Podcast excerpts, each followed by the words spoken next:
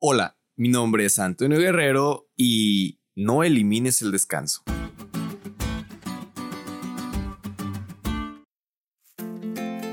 Te voy a dar tres opciones de las cuales una vas a tener que eliminar. Primera opción, tener vida social. Segunda, tener éxito en tu trabajo o en tu escuela. Y tercera, dormir. ¿Cuál de ellas eliminarás?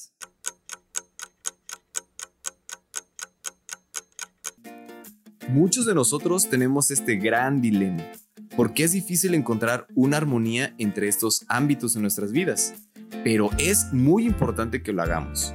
No elimines el descanso.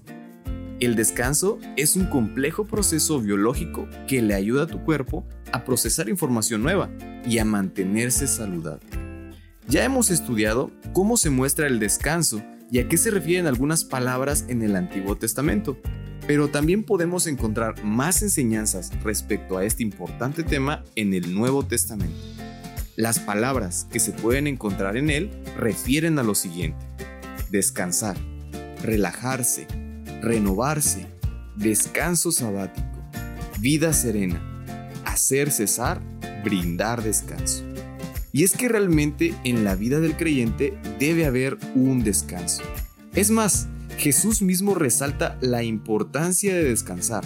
Él mismo se preocupó por sus discípulos, que después de haber trabajado fervorosamente a causa de la misión, les dijo, descansen un poco.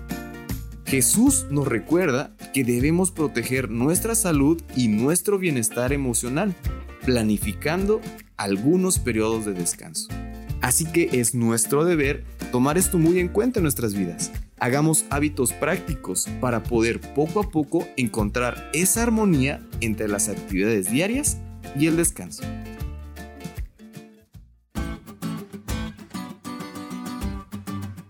¿Te diste cuenta lo cool que estuvo la lección? No te olvides de estudiarla y compartir este podcast con todos tus amigos. Es todo por hoy, pero mañana tendremos otra oportunidad de estudiar juntos.